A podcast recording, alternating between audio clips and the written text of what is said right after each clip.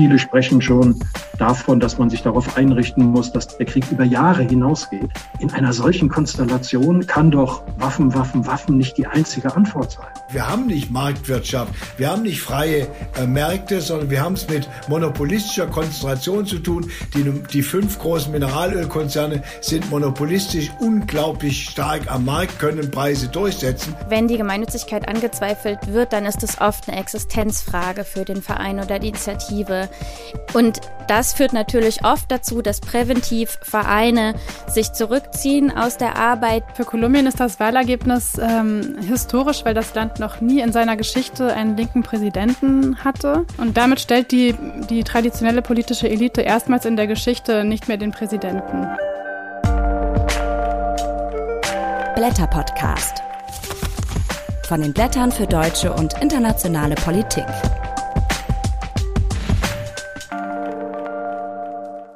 Hi und herzlich willkommen zur Juli-Ausgabe des Blätter Podcast. In dieser Folge gibt es folgende Themen. Ich spreche mit Hans-Jürgen Urban von der IG Metall darüber, wie uns die moralische Empörungsspirale, in der sich die Gesellschaft gerade befindet, nur in eine Sackgasse treibt.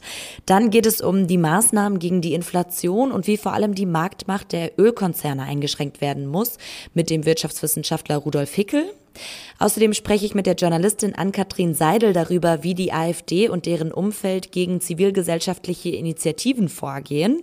Und dann geht es mit der Blätterredakteurin Anne-Britt Arps um die Wahl des ersten linken Präsidenten in Kolumbien. Mein Name ist Helena Schmidt und mit mir begrüßt euch in dieser Folge der Blätterredakteur Daniel Leisegang. Hallo Daniel. Hallo Helena. Und Daniel, du bist hier vermutlich zum letzten Mal, zumindest in dieser Position zum letzten Mal zu hören in diesem Podcast, denn du wirst nicht mehr für die Blätter für deutsche internationale Politik arbeiten zukünftig. So ist es. Nach 17, 17 langen Jahren breche ich die Zelte ab äh, und äh, wechsle den Arbeitgeber sozusagen, aber verlasse vor allem auch ein großartiges Team äh, und ein sehr, sehr schönen Ort, an dem ich äh, viel geschaffen habe mit den Kolleginnen und Kollegen zusammen. Insofern gehe ich mit einem lachenden und einem weinenden Auge. So ist es, ja. Ja, krass, 17 Jahre. Was, ähm, wie blickst du so zurück? Was war los in den letzten 17 Jahren, in denen du die Blätter so mitgeprägt hast? Ja, das versuche ich mir manchmal noch vorzustellen, wie wir damals gearbeitet haben, weil ein Thema, was wir ja in den 17 Jahren vor allem vorangetrieben haben, nicht zuletzt auch du und ich, ist ja die Digitalisierung des ganzen Projekts, also App, Website, Podcast.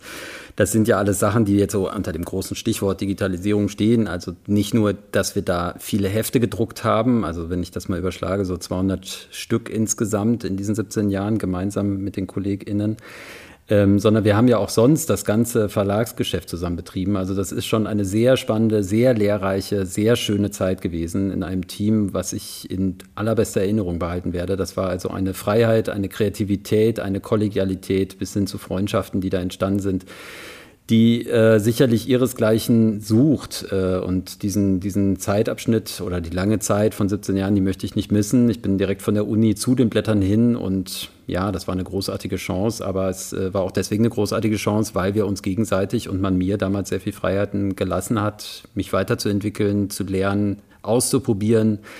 Äh, mit vielem hatten wir Erfolg. Wir haben die Abozahlen äh, verdoppelt in dem Zeitraum. Die Blätter stehen sehr gut da ökonomisch, äh, sind ja weiterhin allein und ausschließlich abhängig von den Abonnements, kann man wirklich sagen, also zu 98 Prozent.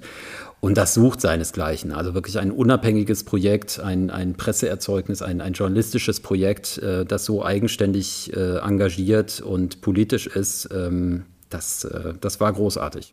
Aber ähm, Stichwort Digitalisierung, da geht es auch weiter thematisch für dich. Ähm, wo es dich jetzt hin? Ich werde zum 1. August beginnen bei netzpolitik.org. Äh, der oder die andere wird es vielleicht kennen. Ähm, ein Medium, das sich äh, journalistisch für digitale Freiheiten einsetzt äh, im Netz und darüber hinaus. Insofern wird mein Herzensthema äh, Technologiepolitik, Digitalisierung, das im Zusammenhang mit Gesellschaft zu denken, zu diskutieren und kritisch zu beleuchten, das wird auch weiterhin eine ganz zentrale Rolle spielen. Und da werde ich bei netzpolitik.org zusammen mit Anna Biselli die Chefredaktion übernehmen. Und äh, das wird sicherlich auch eine spannende Zeit und ganz sicher aufregend und ganz andere Herausforderungen bieten. Aber da freue ich mich drauf.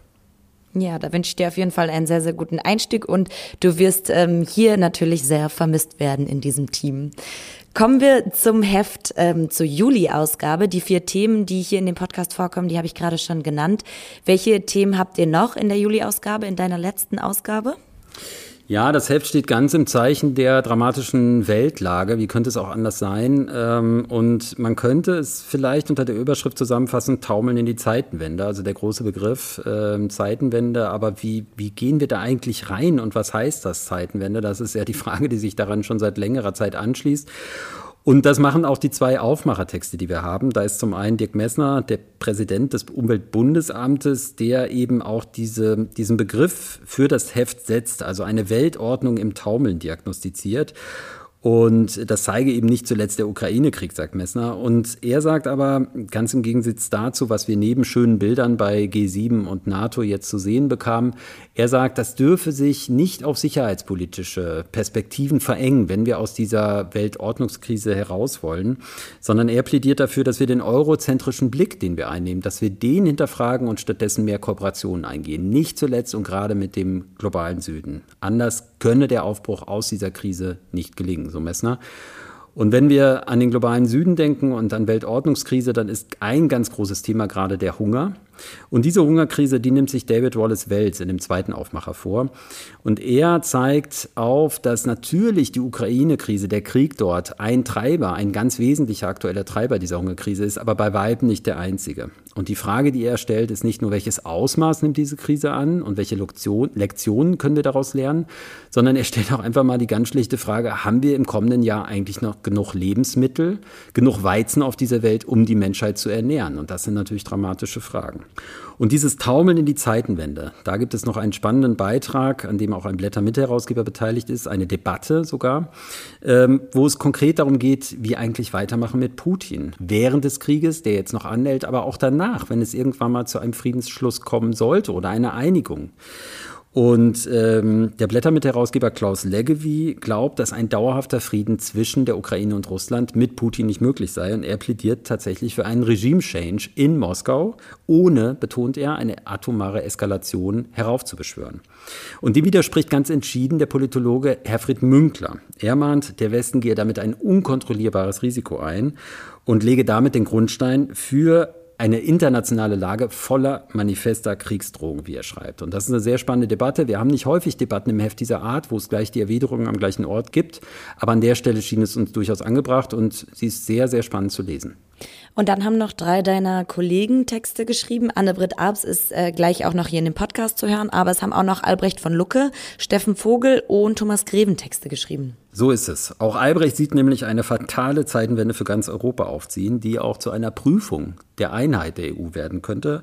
Und die macht er nicht nur daran fest, dass zum einen die eine Hälfte Europas jetzt gerade in den Süden fährt und dort Urlaub an den Stränden macht, während der andere im Krieg sich befindet oder große Angst davor hat, dass er auf sie übergreift.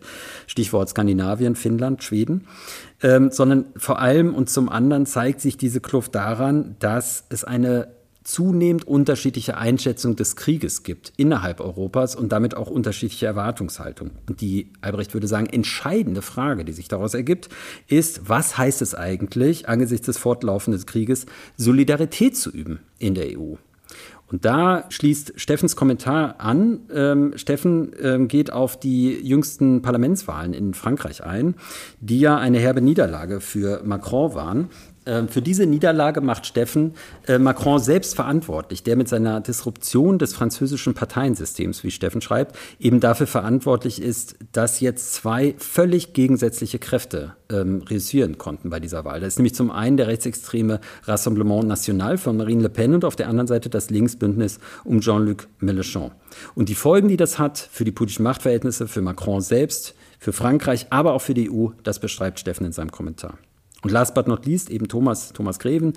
Ähm, er hat vor dem Hintergrund, dass der Bundestag jetzt soeben das Bundeswehrmandat in Mali um ein Jahr verlängert hat, drei Fragen aufgeworfen, die er diskutiert. Sind diese Einsätze eigentlich im nationalen Interesse Deutschlands? Auch das vor dem Hintergrund einer Zeitenwende eine hochaktuelle Frage. Sind sie sinnvoll und legitim? Und schließlich, inwieweit sind sie eigentlich im Interesse der Bundeswehr selbst? Und das sind sicher nicht alle Themen, einige werdet ihr gleich noch besprechen, aber es ist sowas wie der rote Faden in diesem Heft, äh, nämlich die taumelnde Weltlage, wie wir sie gerade erleben. Danke dir für die Übersicht, Daniel. Danke dir, Helena.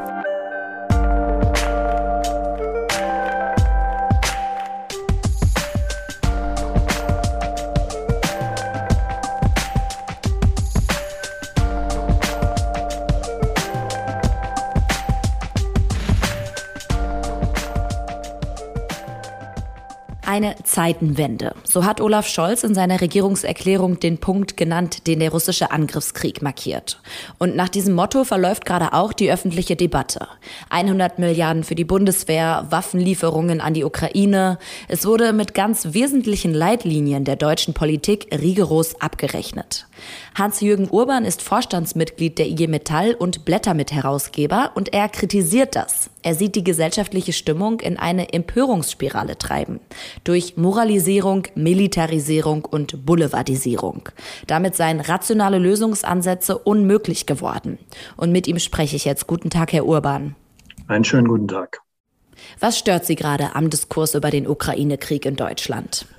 Naja, also auf den Punkt gebracht stört mich vor allem, dass von den drei wesentlichen Elementen einer fortschrittlichen politischen Positionierung, nämlich der normativen Positionierung, der analytischen Durchdringung des Sachverhalts und der politischen Strategieformulierung lediglich ein Punkt in der öffentlichen Debatte präsent ist, nämlich die normative Positionierung und die auch noch in eine Richtung, dass sie einem eher Angst als Mut macht. Ist das das, was Sie in Ihrem Text den Drang nach moralischer Eindeutigkeit nennen, den eben viele Menschen gerade haben? Ja, das geht in die Richtung. Ähm, ich denke, dass natürlich eine moralische Positionierung in diesem Krieg unverzichtbar ist. Und diese moralische Positionierung kann von einem humanistischen Standpunkt aus nur bedeuten, den Aggressor, nämlich Putin und seine Entourage zu benennen, den Krieg als einen völkerrechtswidrigen Angriffskrieg zu benennen und die moralische Verpflichtung zu formulieren, Solidarität zu üben mit den Menschen in der Ukraine, aber auch mit der Friedensbewegung in und außerhalb von Russland, die mit sehr, sehr viel Mut deutlich macht, dass es nicht ihr Krieg ist. Äh, aber so wichtig wie diese normative Positionierung ist, sie alleine reicht nicht aus, denn sie alleine ist gefahrengeneigt und führt sehr leicht dazu, dass die Hintergründe dieser kriegerischen Auseinandersetzung und vor allen Dingen, dass Lösungsoptionen verschütt gehen und die Intention meines Beitrags ist, darauf aufmerksam zu machen und diese Debatte um die analytische Durchdringung des Themas und die politische Strategieformulierung zurückzuholen in die Diskussion. Die Reaktion darauf ist eben Militarisierung. Ich habe es gerade genannt, die 100 Milliarden für die Bundeswehr, die Waffenlieferungen an die Ukraine. Und wir haben hier im Podcast in den letzten Folgen auch schon darüber gesprochen. Der Friedensforscher Wolfgang Zellner zum Beispiel hat gesagt, wo Dialog scheitert, da hilft eben vor allem Abschreckung. Ist nicht also auch Aufrüstung wichtig, um Putin in seinen Allmachtsfantasien aufzuhalten? Nee, die Abschreckung hat ja offensichtlich nicht funktioniert. Der Krieg ist leider in vollem Gange. Und Abschreckung hat ja zum Ziel, genau diese kriegerische Auseinandersetzung zu verhindern. Also wir befinden uns in einer akuten Phase. Und ich will ganz deutlich sagen, der Krieg ist die Bankrotterklärung der Moral. Und in einer solchen Situation gibt es keine moralisch blitzsauberen Lösungen. Alle Lösungen sind mit guten Argumenten moralisch kritisierbar. Ähm, ich kann verstehen, dass Menschen sagen, ein Land, das sich selbst verteidigen muss, muss auch die Möglichkeiten haben, diese Waffen zu beziehen. Aber ich dringe auch darauf, darüber nachzudenken, wohin denn diese Perspektive führen soll. Also eine Perspektive des immer mehr Waffens denkt nicht so weit, wie eine perspektivische Beendigung dieses Kriegs denken muss. Und das ist mein Plädoyer. Wir müssen die Hintergründe dieser Auseinandersetzungen verstehen. Das bedeutet keine normativ-moralische Relativierung oder gar Rechtfertigung dieses Angriffskriegs, aber es läuft auf den Versuch hinaus, die neue weltpolitische Konstellation zu analysieren. Denn ich denke, nur diese Analyse weist uns Wege, die dann die Grundlage für die Strategieformulierung sein können, die dann hoffentlich und möglichst bald diesen Krieg beendet, weil das muss doch das wesentliche Ziel sein. Was Sie gerade auch angesprochen haben, ist, dass die öffentliche Debatte in Deutschland gerade vor allen Dingen viel von Emotionen geprägt ist. Dabei ist es ja auch eigentlich Aufgabe der Medien, die Verhältnisse, so komplex sie auch sind, zu analysieren und auch der Regierung andere Perspektiven gegenüberzuhalten. Wieso versagen die Medien in diesem Punkt Ihrer Einschätzung nach gerade?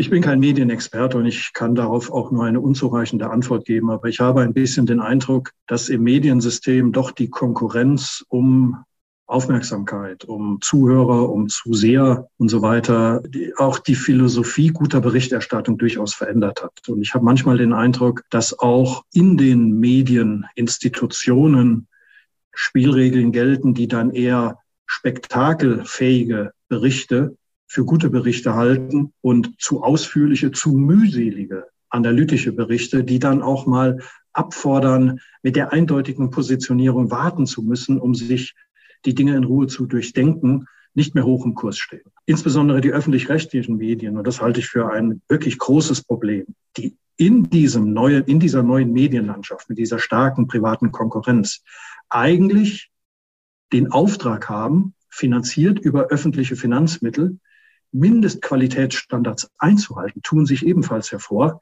In Berichterstattung, man hat den Eindruck, der Großteil der Journalistinnen und Journalisten äh, sind zu Kriegsberichterstattern geworden. Und die Hintergründe hinter den Entwicklungen werden kaum noch thematisiert. Wir werden überschüttet mit schrecklichen Bildern, die in allen Menschen, auch in mir, Emotionen hervorrufen. Aber die Tatsache, dass auf diesen Emotionen allein eine Strategie nicht aufgebaut werden kann, geht doch manchmal unter. Und ich halte es für ein großes demokratiepolitisches Problem, dass mit den Medien eine wesentliche gesellschaftliche Gewalt nicht mehr zur Verfügung steht für eine rationale Diskussion und Problemlösung. Man muss kein Fan der deliberativen Demokratievorstellung sein, um das für ein großes demokratiepolitisches Problem zu halten. Was sich ja auch beobachten lässt, ist, dass sich eine gesellschaftliche und politische Linke, was die Reaktion auf den Krieg angeht, sehr gespalten zeigt. Wieso tut man sich so schwer, von links Lösungsansätze anzubieten und sich eben zum Krieg zu positionieren? Ich muss ehrlich sagen, dass, ich, dass mich manche Entwicklungen von manchen Repräsentantinnen, insbesondere der Friedensbewegung, auch verwundern. Und ich habe keine hinreichende, befriedigende Erklärung. Natürlich ist auch die Linke, die traditionell in eine äh, antimilitaristische, die traditionell in eine ja mitunter auch pazifistische und in eine eher ähm, verhandlungs- denn militärisch orientierte Konfliktlösungsstrategie gedacht hat, ist auch diese Linke gefordert, ihre Prämissen zu überdenken. Das ist überhaupt keine Frage. Aber warum jetzt auf einmal ohne einen wirklichen Diskurs so radikal umgeschwenkt wird, ja, von einer konsequenten antimilitaristischen Konfliktlösungsorientierung auf eine fast vorbehaltlose Befürwortung von Rüstung und Waffenlieferung, ohne auch nur ansatzweise zu sagen, wo der Endpunkt der kriegerischen Auseinandersetzung sein soll, ohne auch nur ansatzweise zu sagen, wie mit immer weiteren Waffenlieferungen ein Ende erreicht werden kann. Wie das also so geschehen konnte mit dieser Geschwindigkeit, das verwundert mich schon. Ähm, Expertinnen und Experten, die mit Sicherheit über eine höhere Expertise in Sachen Kriegsforschung verfügen, sagen doch weitgehend, dass ein schnelles Ende des Krieges nicht absehbar ist, dass Russland auf absehbare Zeit über hinreichende Waffen verfügt, um diesen Krieg in die Länge zu ziehen, dass wenn der Westen mit den Waffenlieferungen weitermacht, was man, wie ich vorhin gesagt habe, sicherlich moralisch gut begründen kann, äh, auch von der Seite der Ukraine her die Waffen ausreichen werden, um den Krieg äh, in die Länge zu ziehen. Viele sprechen schon davon, dass man sich darauf einrichten muss, dass der Krieg über Jahre hinausgeht. In einer solchen Konstellation kann doch Waffen, Waffen, Waffen nicht die einzige Antwort sein.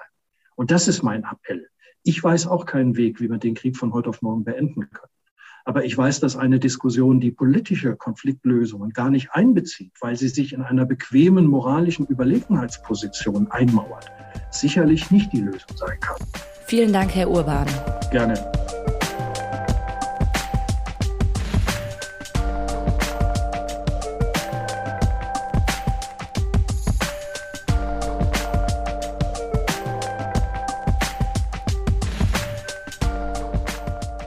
Während der russische Krieg in der Ukraine weiter andauert, bedroht die Inflation in Deutschland die Wirtschaft und belastet die privaten Haushalte. Im Mai lag sie bei 7,9 Prozent. Das ist der höchste Stand seit fast 50 Jahren. Das merken wir zum Beispiel gerade an steigenden Lebensmittel- oder Energiepreisen. Und davon sind vor allem die Ärmsten in Deutschland betroffen. Die Tafeln berichten, dass die Nachfrage nach kostenlosen Lebensmitteln gerade immer weiter steigt. Um der Entwertung des Geldes entgegenzuwirken, wird gerade hektisch nach Ursachen und Gegenmitteln gesucht. Die entsprechenden Lösungen treffen allerdings nicht wirklich den Kern, meint der Blätter-Mitherausgeber und Wirtschaftswissenschaftler Rudolf Hickel. Was dagegen zu tun ist, das besprechen wir hier. Guten Tag, Herr Hickel. Schönen guten Tag. Die Europäische Zentralbank, die EZB, möchte mit einer leichten Zinserhöhung jetzt gegen die Inflation gegensteuern. Kann das denn helfen? Die Maßnahmen der Geldpolitik, also der Europäischen Zentralbank, Zentralbankpolitik sind in dieser Situation ganz falsch. Man kann ja mal die Frage stellen, inwieweit beispielsweise eine Zinserhöhung, die jetzt die EZB beschlossen hat, inwieweit die irgendwas zu tun hat mit der Veränderung des Gaspreises oder des Rohölpreises. Der Druck in Deutschland, Europa ist riesengroß zu sagen, ja, die Geldpolitik hat uns das Inflationsproblem beschert. Das ist absoluter Unfug. Die Inflation kommt von wo ganz anders. Sie kommt von knappen Ressourcen. Sie kommt von Lieferkettenproblemen. Sie kommt von Corona und sie kommt vor allem jüngst durch die militärische Auseinandersetzung in der Ukraine. Ist es denn in Ihren Augen eine komplett falsche Idee oder muss man sagen, dass man es wie in den USA einfach mehr macht, also den Zins noch mehr erhöht? Ja, die Situation ist einfach unterschiedlich. In den USA haben wir ja eine richtig massive Inflation, aber wenn man so will, eine klassische Inflation. Da ist die Nachfrage gegenüber dem Angebot massiv gestiegen. Das Problem haben wir in Deutschland nicht. Wir haben keine Inflation, die etwa dadurch erzeugt wird, dass zu hohe Löhne durchgesetzt worden, dass die Nachfrage zu hoch ist, sondern wir haben eine Inflation, die kommt von den Erzeugerpreisen und die kann man mit einer noch so radikalen Politik der Zinssteigerung nicht bekämpfen. Ich habe ein bisschen den Eindruck bei der Europäischen Zentralbank, auch bei der Präsidentin Christine Lagarde, das ist Symbolpolitik. Man gibt der massiven Kritik recht, weiß aber am Ende genau, dass es nicht viel bringt. Auch ein Gegenmittel sollte der Tankrabatt sein. Für den hat sich vor allem die FDP stark gemacht. Rund drei Wochen jetzt, nachdem er eingeführt wurde, kostet der Diesel wieder mehr als noch vor der Steuersenkung. Und viele haben eben beklagt, dass von diesem Nachlass vor allem die Mineralölkonzerne profitiert hätten. Wie bewerten Sie denn diese Maßnahme? Na, der Ausgangspunkt ist verständlich. Wir brauchen immer mehr Maßnahmen, um diejenigen, die von der Inflation massiv betroffen sind, denen gewisserweise einen ausgleichenden Schutz zu geben, etwa bei Heizkostenzuschüssen. Aber der Tankrabatt ist wirklich grottenfalsch. Es ist ein Schuss in den Ofen. Warum? Da hat die Politik gesagt, wir senken die Steuern, die Energiesteuern auf Benzin und auf Diesel und hat dann gehofft, dass durch die Verbilligung im Grunde genommen eine Entlastung für diejenigen, die an der Tankstelle tanken, zustande kommt. Aber was ist passiert? Die Mineralölkonzerne, ich sage das mal auch als Wissenschaftler bewusst so zugespitzt, haben schamlos diese Möglichkeit ausgenutzt, ähm, haben das mit ihren Preisen mitgenommen und am Ende wird es an der Tankstelle nicht billiger für die Kundinnen und Kunden, aber die Mineralölgewinne sind dadurch gestiegen. Wobei man auch insgesamt sagen muss, diese Maßnahmen ist insoweit auch ungerecht, weil die Reichen, etwa die SUV oder die Porsche-Fahrer, genauso profitieren, teilweise, wenn sie mehr fahren, sogar mehr profitieren. Das war eine Fälle falsche Maßnahmen. Sie darf aber nicht davon ablenken, dass der Grundgedanke sozialen Ausgleich für diejenigen, die so massiv von der Inflation betroffen sind, den zu sichern, ist ganz wichtig. Jetzt sagt aber gleichzeitig das IFO-Institut für Wirtschaftsforschung, es hat eben doch gewirkt und so schlecht war der Rabatt gar nicht, sondern die Konzerne hätten 85 bis sogar 100 Prozent des Rabatts weitergegeben an die Bürgerinnen und Bürger. Ja, darum wird gestritten, äh, wie viel ist eigentlich weitergegeben worden, wie viel ist abgezockt oder abkassiert worden. Und ich muss sagen, in aller Vorsicht, weil ich die Kollegen, Kollegen des IFO-Institutes ansonsten sehr schätze, auch mit denen Zusammenarbeit, diese Studie hätten sie mal lieber nicht gemacht. Da ist ein Vergleich gemacht worden mit dem Benzinausgabeverhalten in Frankreich und dieser Vergleich gibt überhaupt nichts her. Wir können einfach Folgendes sagen. Am Tag vor, bevor der Tankrabatt eingeführt worden ist, an dem berühmten Montag, haben die Mineralölkonzerne relativ abgestimmt die Preise so erhöht, dass dann am Tag, an dem die Preisnachlässe äh, durchgesetzt worden sind, beziehungsweise die Energiesteuer gesenkt worden ist, dass man das nicht mehr insgesamt gesehen hat. Da ist manipuliert worden und es lenkt aber den Blick auf eine Frage, die mir unglaublich am Herzen liegt. Wir sehen nämlich, wir haben nicht Marktwirtschaft, wir haben nicht freie äh, Märkte, sondern wir haben es mit monopolistischer Konzentration zu tun. Die, die fünf großen Mineralölkonzerne sind monopolistisch unglaublich sich stark am Markt, können Preise durchsetzen. Und jetzt führen wir eine Diskussion, die übrigens Robert Habeck zu Recht als erster in die Debatte gebracht hat, nämlich mal zu fragen, stimmt eigentlich der Wettbewerb noch? Ist da nicht ein Marktmachtmissbrauch zugange, beziehungsweise inwieweit muss das Kartellamt hier kontrollieren? Und er geht sogar so weit, die Ideen gehen sogar so weit, wenn die großen Konzerne so massiv ihre Macht missbrauchen,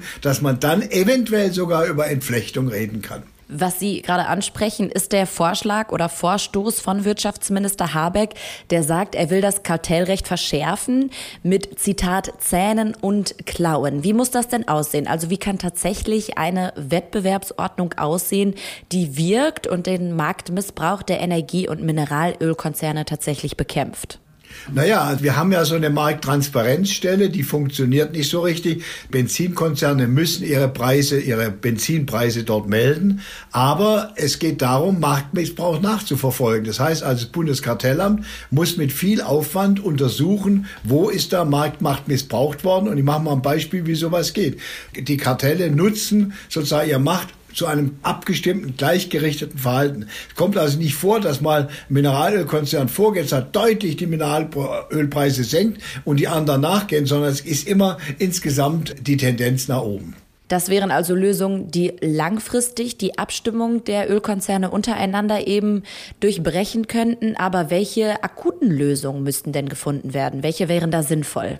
Naja, also erstmal wäre es nochmal wichtig im Zusammenhang mit diesen sogenannten extra Profiten, von denen wir reden, zu sagen, die müssen besteuert werden. Ein unmittelbarer Vorschlag, weil Zerschlagung, äh, Neuordnung der Märkte dauert länger, wäre insgesamt äh, die Übergewinne zu besteuern und die Übergewinne, die Einnahmen aus den Übergewinnen, die zu nutzen, um damit im Grunde um soziale Ausgleichsprogramme etwa für Rentnerinnen und Rentner, die, die gar nicht mehr so viel frieren können, um die Heizungsrechnung zu reduzieren, weil es ohnehin schon insgesamt sehr kalt ist. Interessant ist, das wird international in vielen Ländern diskutiert und gemacht, sogar in Großbritannien, es wird in, in Griechenland, in Italien gibt es Modelle, es gibt in den USA eine Diskussion einer solchen Übergewinnbesteuerung.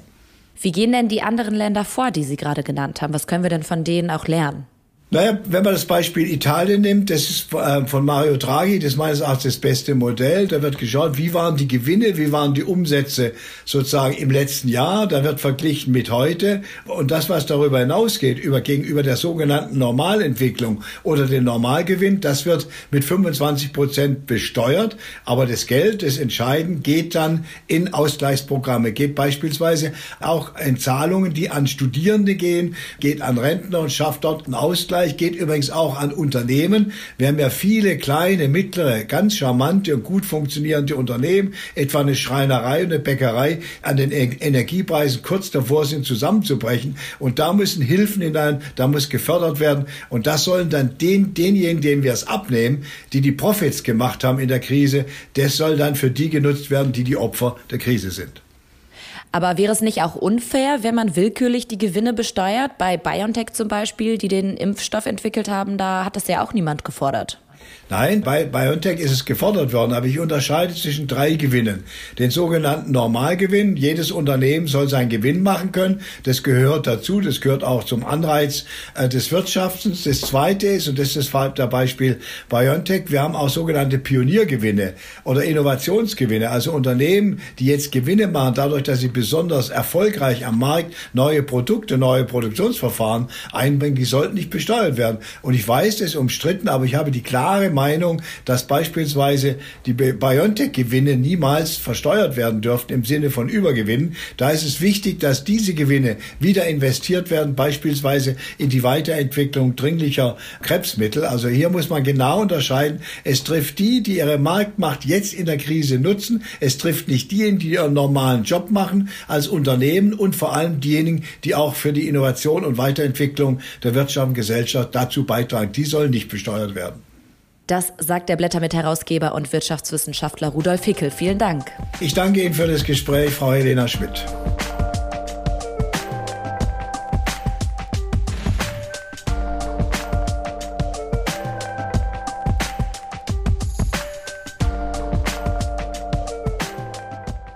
Die Naturfreunde Thüringen engagieren sich gegen Rassismus, Rechtsradikalismus und Menschenfeindlichkeit.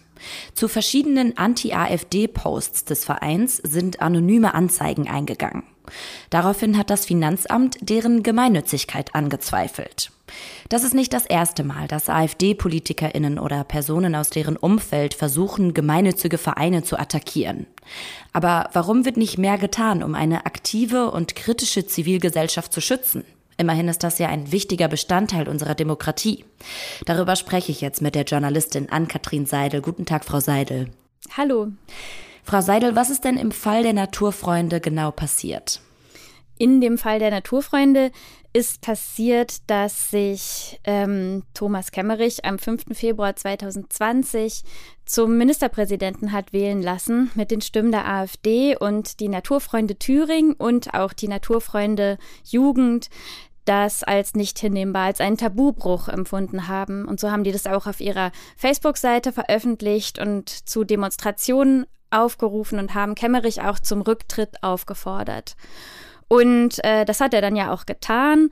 Ähm, und neun Monate später kam dann der Brief vom Finanzamt, dass das Finanzamt die Gemeinnützigkeit des Vereins, des Verbandes anzweifelt. Ähm, das geht wohl zurück auf anonyme Anzeigen, die sich aber ausschließlich auf AfD-Posts von den Naturfreunden bezogen haben. Ähm, und daraufhin hat der Verein mehr als ein Jahr lang gekämpft, um die Gemeinnützigkeit zu behalten. Was hat das denn für Konsequenzen, wenn einem Verein die Gemeinnützigkeit tatsächlich entzogen wird? Es hat sehr viele Konsequenzen. Zum einen ist die Gemeinnützigkeit ja ein Steuerstatus. Das bedeutet, dass dem Verein, der gemeinnützig ist, Steuern erlassen werden, er diese, diese nicht zahlen muss und im Fall, dass die Gemeinnützigkeit dann wieder futsch ist, diese Steuern nachzahlen muss. Darüber hinaus können aber auch SpenderInnen, die dem Verein Geld spenden, die Spenden nicht mehr absetzen und so kann der Verein auch keine Spendenbescheinigung mehr ausstellen. Meistens ist die Gemeinnützigkeit auch damit verbunden, dass der Verein in öffentlichen Räumen sich äh, präsentieren kann mit irgendwelchen Ständen oder Räume mieten kann. Und vielleicht am allerwichtigsten ist, dass äh, das natürlich eine Imagefrage ist. Also ein Verein, dessen Gemeinnützigkeit angezweifelt wurde, trägt davon einen Image-Schaden, was dazu führt, dass viele Vereine sich mit allen Angelegenheiten, was das Finanzamt betrifft, auch sehr zurückhalten in der Öffentlichkeit. Es hat also finanzielle Auswirkungen und auch Konsequenzen für das Image. Sehen Sie denn auch die Gefahr, dass sich dann zivilgesellschaftliche Initiativen nicht mehr oder nur zurückhaltend zu wichtigen politischen Fragen äußern? Also man muss sagen, wenn die Gemeinnützigkeit angezweifelt wird, dann ist es oft eine Existenzfrage für den Verein oder die Initiative.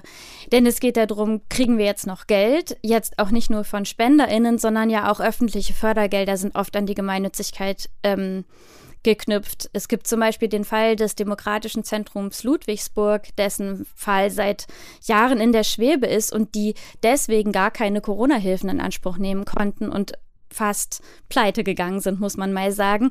Ähm, und das führt natürlich oft dazu, dass präventiv Vereine sich zurückziehen aus der Arbeit, die ebenso auf der Kippe ist. Ist es noch dem, mit dem Gemeinnützigkeit vereinbar oder nicht?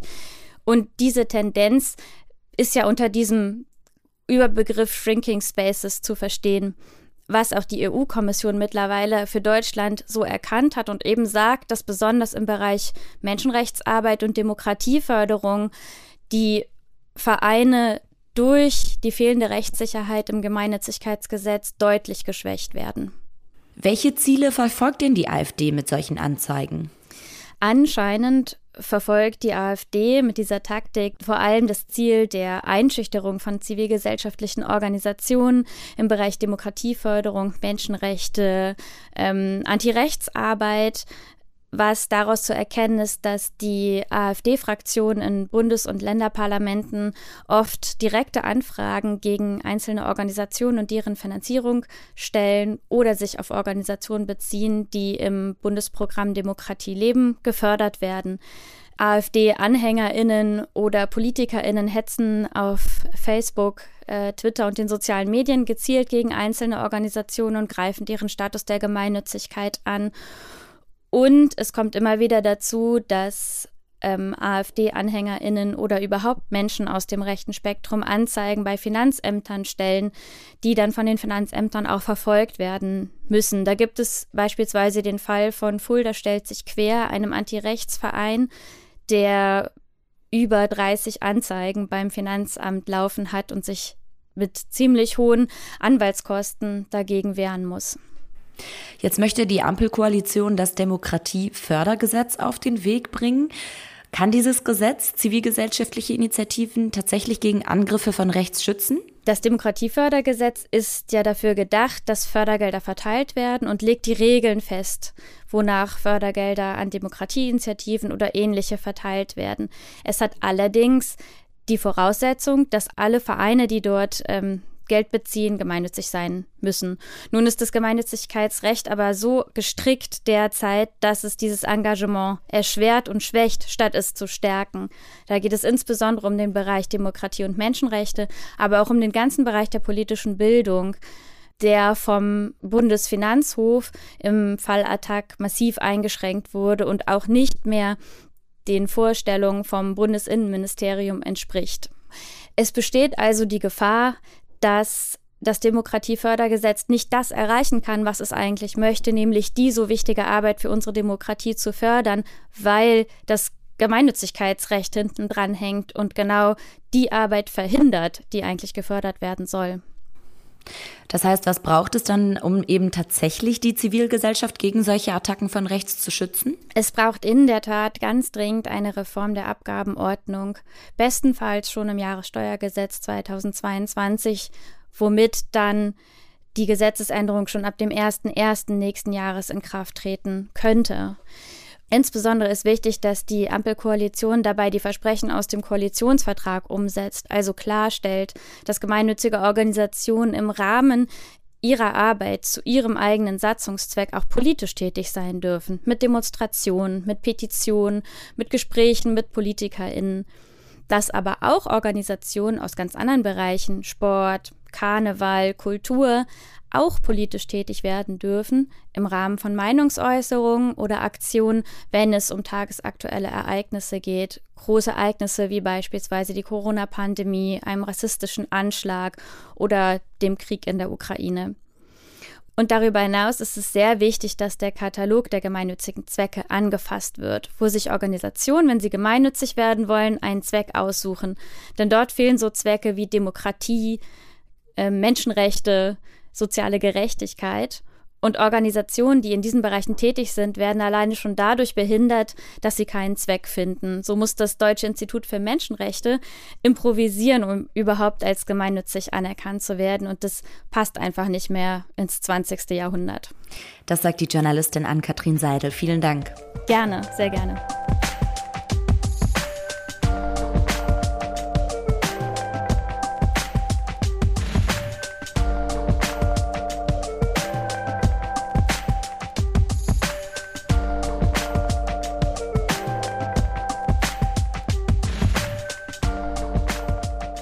In Kolumbien, einem der konservativsten Länder Lateinamerikas, hat es eine Zeitenwende gegeben. Im August übernimmt zum ersten Mal ein Linker die Macht, und zwar Gustavo Petros. Er wurde zum neuen Präsidenten gewählt in einem Land, das von extremer Ungleichheit und Gewalt geprägt ist. Vor allem die junge Generation, aber auch Gewerkschaften, Rentnerinnen und Indigene tragen ihre Unzufriedenheit seit Jahren auf die Straße. Vor welchen Herausforderungen der neue Präsident deshalb steht, darüber spreche ich mit der Blätterredakteurin Anne-Britt Abs. Hallo Anne-Britt. Hallo Helena. Anne-Britt, was macht das Wahlergebnis in Kolumbien so historisch?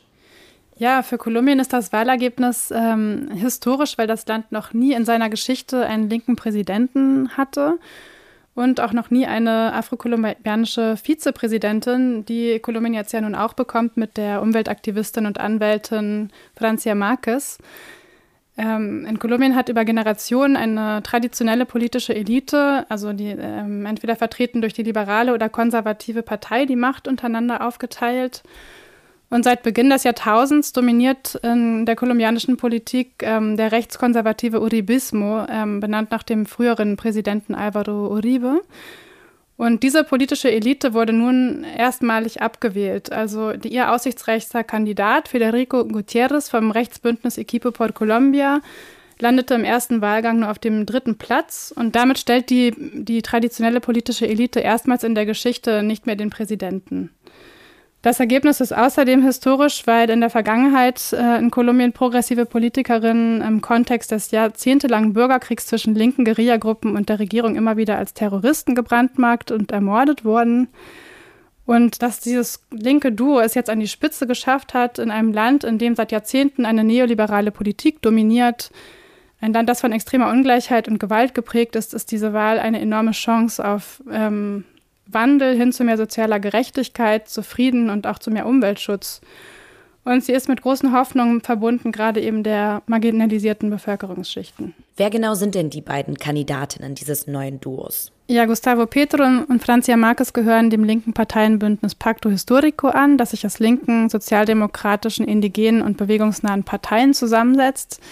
Ähm, der Ökonom Gustavo Petro repräsentiert in diesem Bündnis eine linke Sozialdemokratie. Er war ehemals Mitglied der Stadt Guerilla im 19 als junger Mann und ging dann nach deren Demobilisierung im Jahr 1990 in die Politik, saß lange im Parlament und war von äh, zwischenzeitlich auch Bürgermeister der Hauptstadt Bogotá. Äh, die zukünftige Vizepräsidentin ist eine preisgekrönte Umweltaktivistin und Anwältin. Also Francia Marquez heißt sie. Sie ist die Stimme der emanzipatorischen Linken in dem Bündnis und repräsentiert jene Bevölkerungsschichten, die seit jeher von der Politik im Land ausgeschlossen wurden. Also sie ist eine Afrokolumbianerin, alleinerziehende Mutter aus einfachen Verhältnissen und kennt zudem den Alltag in einer Konfliktregion. Sie hat aufgrund ihres Engagements für die Umwelt und gegen den Bergbau in ihrer Heimatprovinz Cauca selbst Morddrohungen erhalten und musste deshalb fliehen und verleiht damit auch den über acht Millionen Binnenvertriebenen im Land eine Stimme. In ihrem Programm versprechen die beiden einen grundlegenden politischen Kurswechsel. Sie nennen das einen Wandel für das Leben. Wie soll der genau aussehen? Äh, in ihrem Programm setzen die beiden vor allem auf Umverteilung und soziale Sicherung, ähm, auf Frieden und eine sozial-ökologische Transformation. Also das alles ist ein klarer Bruch mit der neoliberalen Politik der bisherigen Regierungen. Also sie wollen zum Beispiel den Sozialstaat ausbauen und das privatisierte Renten- und Gesundheitswesen wieder in ein öffentliches System überführen, ein Sofortprogramm gegen den Hunger auflegen, mehr Geld in die öffentliche Bildung stecken, die Rechte von Frauen und Minderheiten stärken. Und sie wollen das Friedensabkommen, das 2016 ähm, die Regierung mit der größten Guerilla-Gruppe FARC geschlossen hat ähm, und dessen Umsetzung der die noch amtierende Präsident Ivan Duque stark vernachlässigt hat, das wollen sie vollständig umsetzen und auch Verhandlungen mit der kleineren linken Guerilla-Gruppe ELN aufnehmen. Und der vielleicht wichtig, wichtigste Punkt ist aber, dass sie eine Abkehr vom extraktivistischen auf den Abbau von Rohstoffen ausgerichteten Wirtschaftsmodell einleiten wollen, das ja auch mit verheerenden Umweltzerstörungen einhergeht. Also sie wollen zum Beispiel die Erschließung neuer Öl- und Gasvorkommen stoppen. Beides macht heute die Hälfte der Exporteinnahmen des Landes aus und sie wollen stattdessen erneuerbare Energien ausbauen und den ländlichen Raum entwickeln. Und finanzieren wollen sie all das unter anderem durch eine Steuerreform, die die reichen und großen Unternehmen stärker belasten soll. Und da ist von Seiten der konservativen und wirtschaftlichen Eliten natürlich mit großen Widerständen zu rechnen. Jetzt gab es, wie gesagt, in letzter Zeit sehr viele Massenproteste in Kolumbien. Das heißt, wodurch war dieser Wunsch nach dem Wandel angetrieben? Wie sah das Leben in Kolumbien für die Menschen in den letzten Jahren aus? Ja, in Kolumbien herrscht insgesamt eine große Unzufriedenheit mit der alten politischen Elite. Die wird von einem Teil der, von einem Großteil der Bevölkerung als abgehoben und korrupt wahrgenommen. Der amtierende oder der noch amtierende rechtskonservative Präsident Ivan Duque gilt mit nur noch 20 Prozent Zustimmung als der unbeliebteste Präsident in der Geschichte des Landes. Und in seiner Amtszeit musste er sich eben auch, also in seiner Amtszeit kam es zu den größten sozialen Protesten seit Jahrzehnten, zuletzt im Mai und April vergangenen Jahres gegen eine Steuerreform, die dann aber schnell äh, sich ausgeweitet haben und äh, die Absetzung der Regierung gefordert haben. Und äh, die Menschen, den Unmut der Menschen erregt vor allem die enorme soziale Ungleichheit, die sich auch im Zuge der Pandemie noch einmal verschärft hat. Also Kolumbien ist im lateinamerikanischen Vergleich das Land mit der größten Einkommensungleichheit. Ähm, fast 40 Prozent der Bevölkerung leben unterhalb der Armutsgrenze. Und auf der anderen Seite steht eine sehr kleine Oberschicht, die sich schonungslos bereichert. Und dazu kommt dann noch der Frust über die schleppende Umsetzung des Friedensabkommens. Die Gewalt gerade in den ländlichen Regionen nimmt wieder zu, ähm, wo sich alte und neue bewaffnete Akteure ähm, um die Vorherrschaft kämpfen, äh, aufgrund von wirtschaftlichen Interessen, in der Regel der Drogenhandel, Bergbau oder Viehzucht. Und in dem Zusammenhang wurden weit über 1000 soziale, indigene und Umweltaktivistinnen getötet seit dem Friedensschluss 2016 und dazu auch noch ähm, hunderte ehemalige FARC-Kämpferinnen und Kämpfer. Und auch Vertreibung und Massaker nehmen wieder zu. Die Regierung ähm, des amtierenden Präsidenten hat dem allen nichts entgegengesetzt und ähm, ist auch die für den Ursachen des Kriegs überhaupt nicht angegangen. Also die im Friedensvertrag vereinbarte Landreform zum Beispiel, die die extrem ungleiche Verteilung des Landes lindern sollte, die ist ausgeblieben. Diese Wende bringt jetzt also Hoffnung mit sich. Gleichzeitig war das Wahlergebnis ja aber sehr knapp. Das zeigt auch, wie gespalten das Land in politischer Hinsicht ist. Können Petro und Marquez das Land versöhnen? Ja, das ist die große Herausforderung, vor der Petro und Marquez stehen. Also die Wahl hat gezeigt, dass das Land auch sechs Jahre nach dem Friedensschluss noch tief gespalten ist. Viele, die sich einen Wandel wünschen, können sich dies eben noch längst nicht mit einem gemäßigten Ex-Guerriero, der ähm, Petro ja ist, und einer schwarzen Umweltschützerin vorstellen. Über 10 Millionen Wählerinnen haben äh, in der Stichwahl deshalb für den Gegenkandidaten Rodolfo Hernandez gestimmt, einen millionenschweren Bauunternehmer und früheren Bürgermeister der Stadt Bucaramanga, der bis zur Wahl in der nationalen Politik eigentlich weitgehend unbekannt war. Und der hat es mit einer sehr populistischen Antikorruptionskampagne, ähm, in der er versprochen hat, die Diebe aus der Regierung zu vertreiben und gegen die korrupte politische Elite vorzugehen, im ersten Wahlgang überraschend auf den zweiten Platz geschafft obwohl er keine große Partei im Rücken hatte.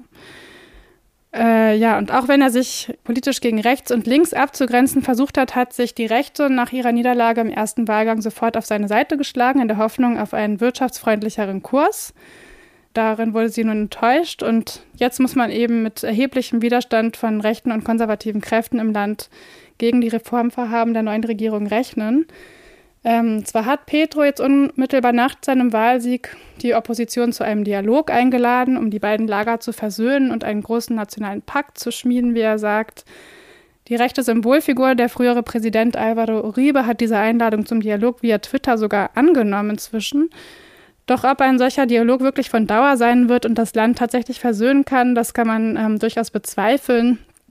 Also ich denke vielmehr, dass die rechten und konservativen Kräfte im, im Parlament und auch die Wirtschaftseliten erheblichen Widerstand gegen die geplanten Reformen leisten werden und auch einen Anstieg der Gewalt halte ich für nicht ausgeschlossen.